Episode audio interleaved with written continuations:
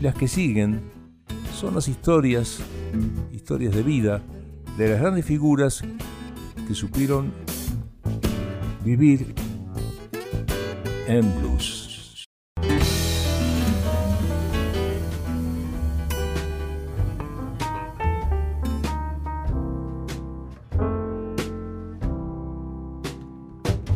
Since you've been gone, I've been walking around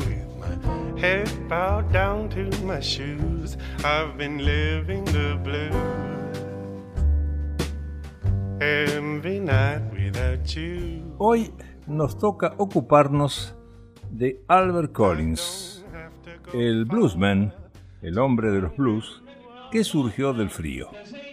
Esta es su primera entrega. De su autoría, intro, por introducción.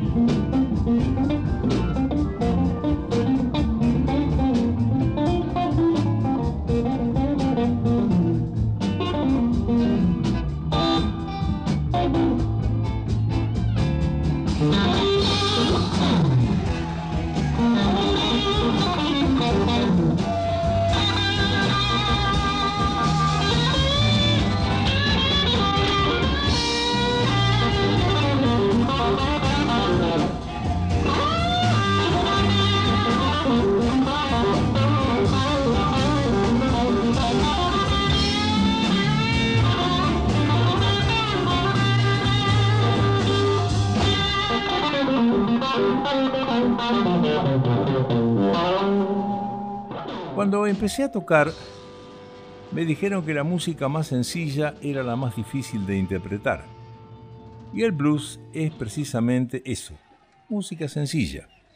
Son palabras de Albert Collins, más conocido como el hombre de hielo, uno de los mayores exponentes del blues eléctrico y guitarrista sin igual, que dotado de una increíble técnica era capaz de extraer de su guitarra los sonidos más fríos y elegantes que jamás se hayan escuchado en el mundo de los blues.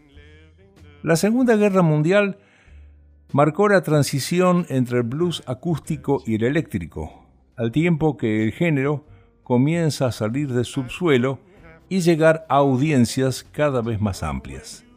Esta nueva corriente del blues se hizo muy popular en Chicago durante los años 40 y se extendió a otras zonas como Texas, en cuya ciudad más poblada, Houston, se había establecido la industria discográfica del rhythm and blues, y este hecho proporcionó una base idónea para una nueva generación de músicos tejanos que más tarde darían forma a lo que se conoció como Texas Electric Blues, estilo mucho más versátil que el Chicago Blues, en el que la guitarra eléctrica tenía un papel preponderante.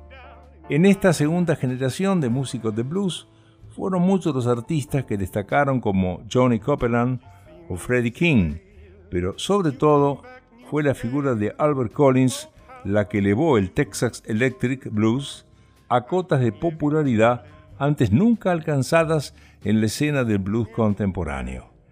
Lo seguimos escuchando Albert Collins con su guitarra eléctrica, su estupenda guitarra, en dos temas, cosas que yo uso para hacerlo, así sería la traducción literal del tema, y helado.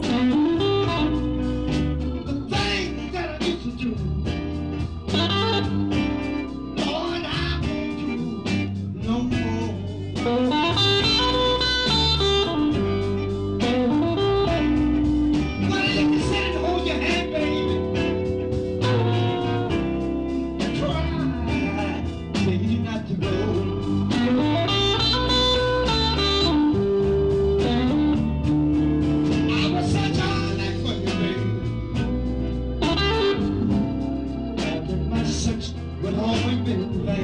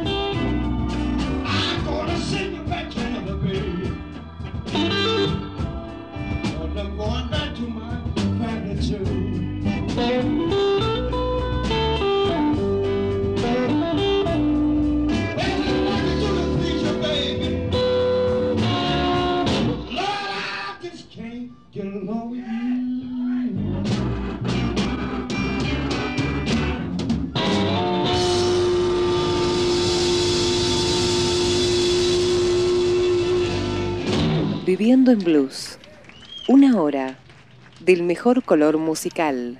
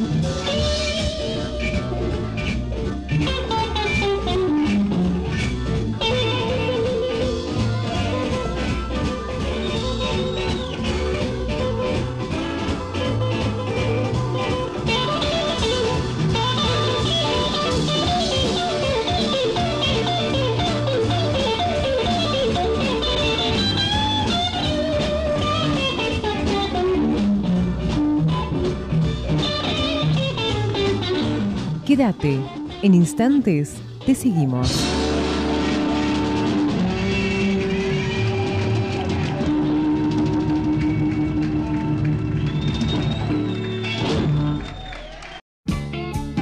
Estás escuchando Viviendo en Blues. I don't have to go far to know where you are. Strangers always give me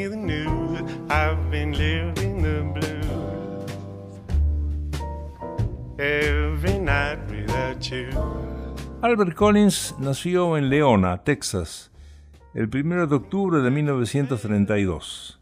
Hijo de padres agricultores, creció en un ambiente rural donde desde temprana edad debió dedicarse a los quehaceres del hogar familiar y al trabajo en el campo, abandonando prematuramente la escuela.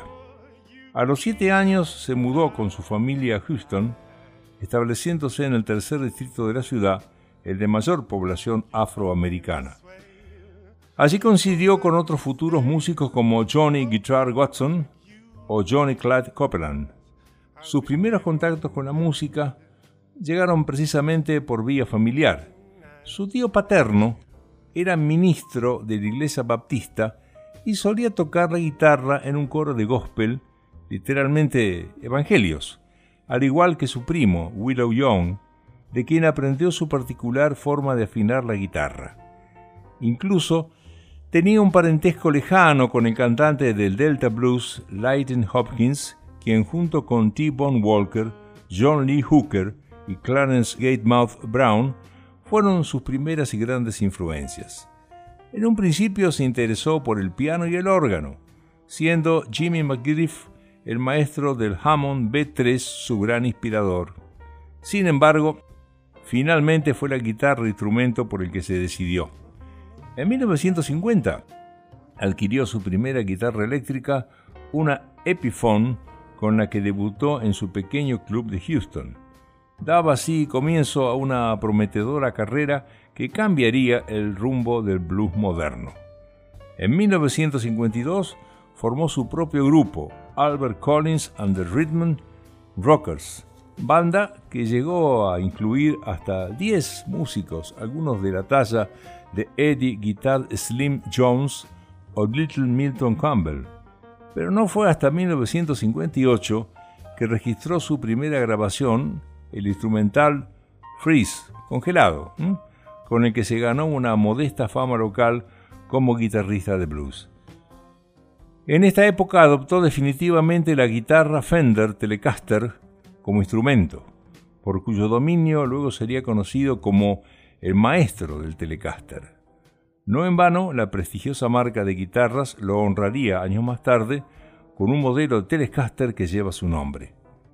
En los años siguientes grabó varios simples, básicamente instrumentales, muy en la línea de otro artífice de la renovación del blues de los años 60, el guitarrista Freddie King, otra gran influencia para Collins.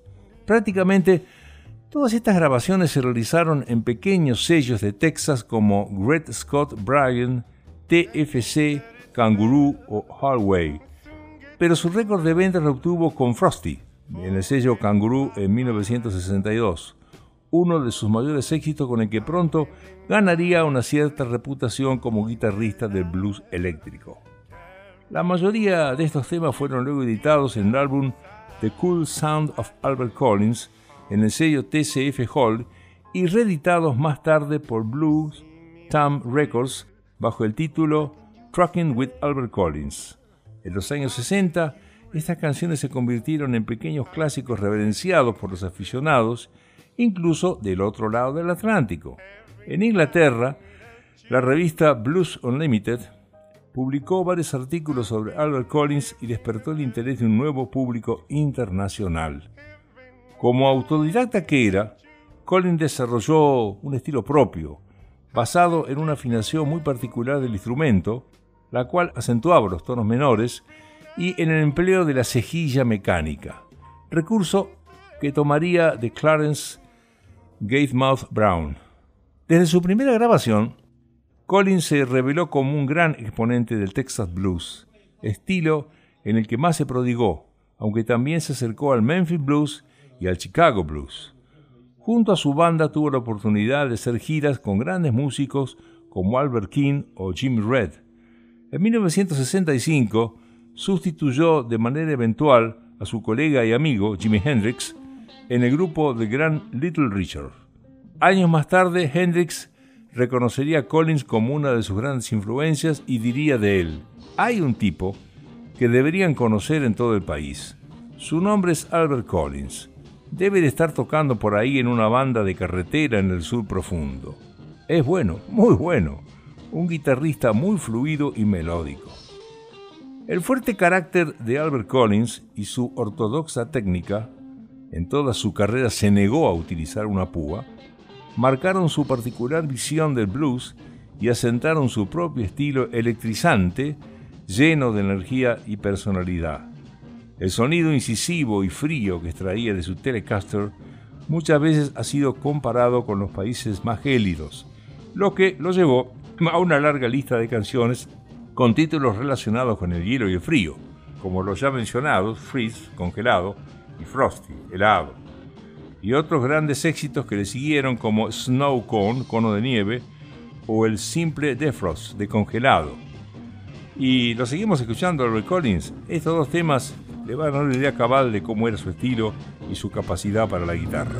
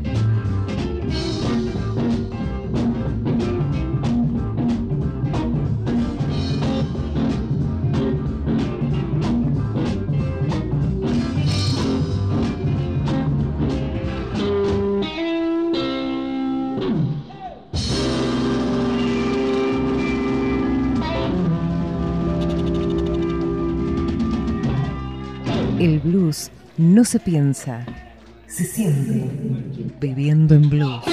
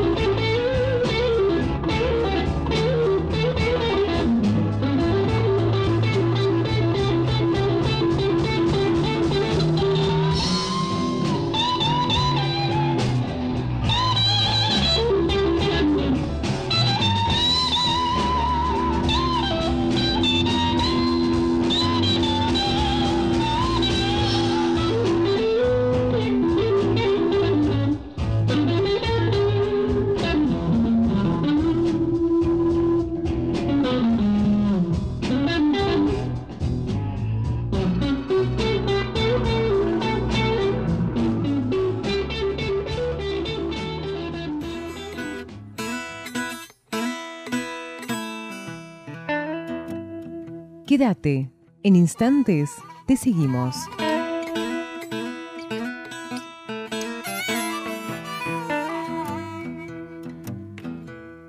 Bebiendo en blues. Cerra tus ojos. Sentí.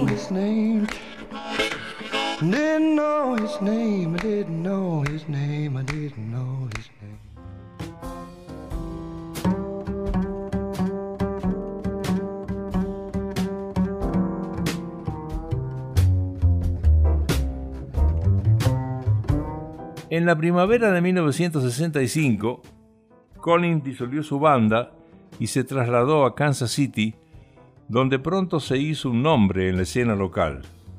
Allí conoció a quien más tarde sería su esposa, Gwen Collins, figura crucial en su trayectoria como músico, porque ella se encargaría de reactivar la carrera de su marido en la década siguiente, después de muchos años sin grabar.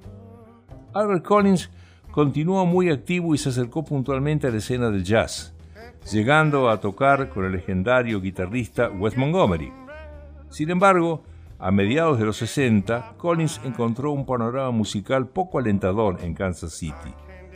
La mayoría de los estudios de grabación comenzaron a cerrar y se fueron concentrando en ciudades de mayor tamaño, por lo que pronto regresó a Houston, donde siguió alternando sus trabajos diurnos con regulares actuaciones en pequeñas salas de la ciudad. En pleno renacer del blues, el movimiento hippie californiano adoptó el blues rock como uno de sus géneros musicales preferidos y algunos jóvenes músicos blancos que estaban haciendo sus primeros pasos empezaron a interesarse por la carrera del curtido bluesman. Tal es el caso de Janis Joplin, Johnny Winter o de Bob Hyde Harvey de Snake Mandel, ambos del grupo Cannon Hit. Fue precisamente Bob Hit quien se presentó en una pequeña sala de conciertos de Houston llamado The Ponderosa Lounge donde estaba actuando Collins. Esa misma noche, tras el concierto, Heath consiguió persuadirlo de que se trasladara a California. En un primer momento se instaló en Palo Alto, cerca de San Francisco, donde pronto tuvo contacto con la escena contracultural y el circuito psicodélico californiano, aunque finalmente estableció su base en Los Ángeles. A finales de 1968, tras participar en un concierto con Kanye Hit, los miembros del grupo se presentaron a un agente de Liberty Records, contacto que le sirvió para firmar contrato con una compañía subsidiaria de Liberty, Imperial Records. Con Hit como productor editó dos discos instrumentales más para Imperial, Trash Talking 1969 y The Complete Albert Collins en 1970. Al mismo tiempo, comenzó a frecuentar los escenarios de la costa oeste, realizó varias giras y tocó entre otros con el guitarrista Robert Cray. Su intensa actividad llegó a inspirar a una nueva generación de músicos de blues como Stevie Ray Vaughan o Joelus Walker, o al mencionado Robert Cray, quien decidió dedicarse al blues después de ver actuar a Collins en la fiesta de su graduación. Albert Collins Permaneció en California y pronto adquirió cierta repercusión tocando en el Winterland Ballroom, recién convertido en auditorio, o abriendo para la banda de Allman Brothers en el álbum Fillmore West, también en San Francisco. Tras su etapa en Imperial Records, cambió de compañía y grabó varios simples para el sello Tumbleweed Records, propiedad de Billy Sisminsky productor del popular grupo californiano The Eagles. Bajo la producción de Joe Walsh, guitarrista de The Eagles y de James Gang, Collins editó Get Your Business Straight y Eight Days on the Road, simples que apenas tuvieron alguna repercusión en la lista de ventas. En 1973, el sello quebró y Albert, Albert Collins decidió volver a Texas donde organizó un nuevo grupo, aunque comenzó a perder motivación hasta el punto de que entre 1974 y 1975 dejó de tocar por completo. En esta época se empleó como trabajador de la construcción y llegó a hacer tareas de albañil en la casa de Neil Diamond, nada menos. Estos años fueron especialmente duros para Collins, que aunque gozaba del respeto y del reconocimiento de la escena, seguía siendo un total desconocido para el gran público y además de haberse quedado sin el sello discográfico.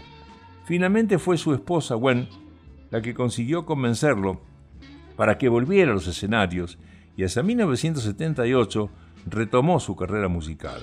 A pesar de que durante la década de los 70 prácticamente no pisó los escenarios, no le costó mucho volver a las andadas, ya que sus temas continuaron sonando con relativa frecuencia en las radios de rhythm and blues norteamericanas. ¿Y qué le parece si lo escuchamos a Collins en otro tema más?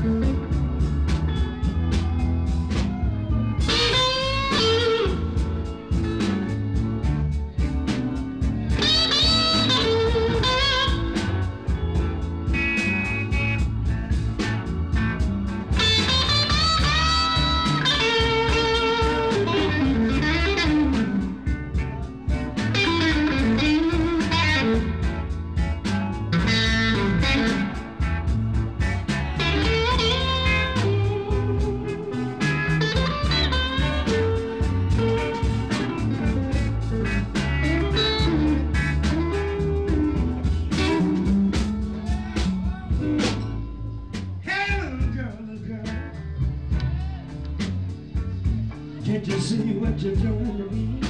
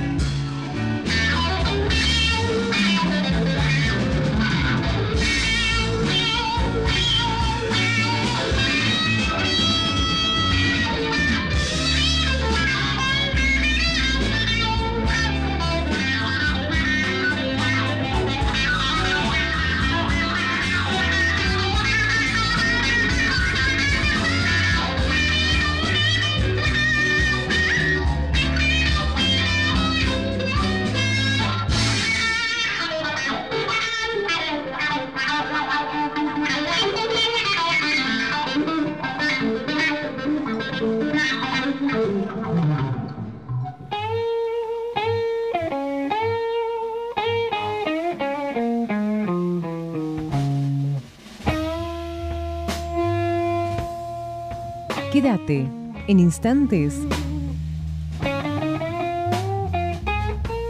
Viviendo en blues.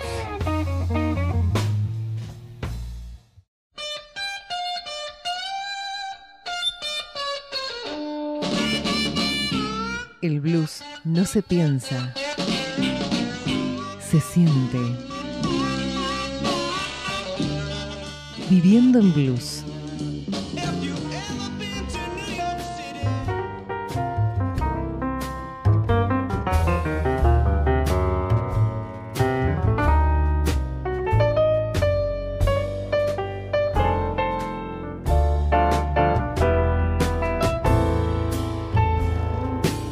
1977, Bruce E. Glover lo contrató para el prestigioso sello de Chicago Alligator Records, una de las mayores compañías discográficas de blues del país, que le abrió las puertas al éxito comercial que tanto se le había resistido durante los años anteriores.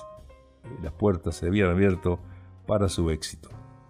Respaldado por su nueva banda, The Icebreakers hizo algunas de sus mejores grabaciones. Su debut en Alligator con Ice Pink 1978 tuvo gran repercusión por parte de la crítica y lo devolvió a la primera línea de la escena de blues para obtener finalmente el reconocimiento que tanto había merecido. Con el sello de Chicago grabó cinco discos más: Frostbeat, Frozen Alive, Don't Lose Your Cool, con el que ganó el premio William C. Handy al mejor álbum de blues del año, Live in Japan 1984 y Cold Snap 1986, en el que participó eh, su gran ídolo de la infancia, el organista Jimmy McGriff. Este último disco llegó a ser nominado por los premios Grammy en la categoría de blues, aunque no fue hasta 1985 que recibiría el galardón por el álbum Snowdown, que publicó en colaboración con Robert Cray y Johnny Copeland. Este disco ha sido considerado por algunos críticos como una de las mejores grabaciones de la historia del blues. En esta etapa, Colin decidió por primera vez incluir temas vocales en su repertorio y junto con su mujer escribieron las primeras composiciones cantadas, dándole vida a algunos de sus temas clásicos como Master Church o Conversación with Collins o Conversation with Collins. Durante los años 80, Colin fue testigo de la buena salud del que gozaba el blues, sobre todo por el ascenso de músicos tan mediáticos como Steve Ray Vaughan o Eric Clapton. Los años en Alligator fueron fundamentales para sentar su reputación como bluesman de primer nivel y pronto empezó a ser requerido por infinidad de músicos para colaborar tanto en estudios como en escenarios. Prueba de su creciente popularidad en 1985 participó junto a Georgie Thorogood and the Destroyers y Bob Diddley en el concierto benéfico Live Aid celebrado en el JF Stadium de Filadelfia. Dos años más tarde, colaboró en el álbum Spillane de John Song, que incluye Two Lane Highway, obra escrita especialmente para él. Collins grabó por primera vez para Point Blank Records, subsidiaria del sello Virgin, a finales de la década, en lo que sería su último disco de estudio. Iceman, 1991. Hasta inicios de los 90, Collins recibió el constante reconocimiento por una laboriosa carrera que había empezado casi 40 años atrás.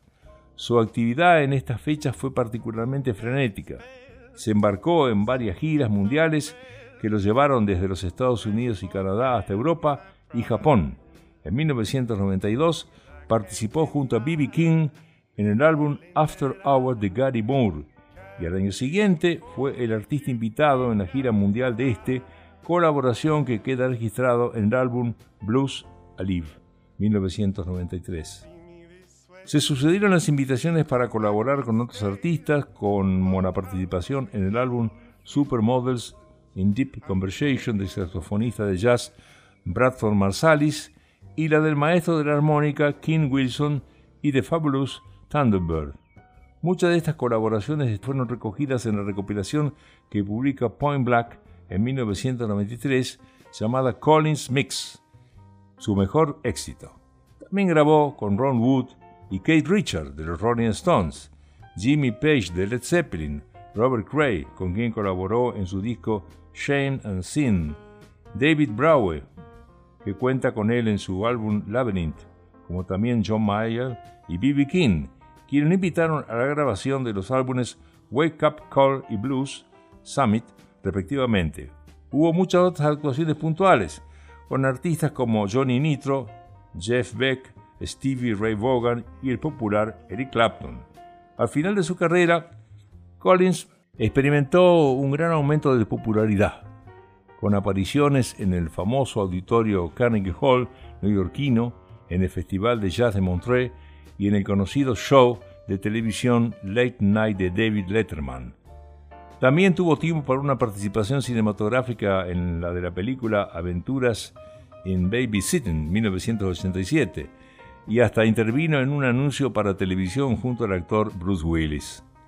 La revitalización del blues impulsada por el propio Collins junto a otros grandes músicos, irrumpió con fuerza en la década de los 90. Pero Collins no pudo continuar participando de este ascenso del género. En su última gira europea, tras un concierto en Suiza durante el verano de 1993, los médicos le detectaron un cáncer de pulmón en un estado tan avanzado que hicieron imposible cualquier acción terapéutica. Su muerte se produjo el 24 de noviembre de ese mismo año en Las Vegas, en lo mejor de su carrera, y tan solo cuatro meses después del diagnóstico. Tenía 61 años, y a pesar de su enfermedad, el maestro de la Telecaster continuó de gira y sobre los escenarios mientras tuvo fuerza para hacerlo.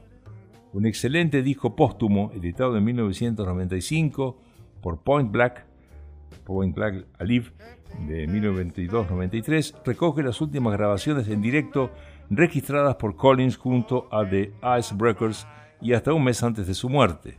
Desde entonces ocupa un puesto destacado en la historia de la música popular norteamericana y por supuesto en la del blues contemporáneo. Y nos vamos con la biografía de Collins con uno de sus temas más importantes, que se llama Temblor Frío.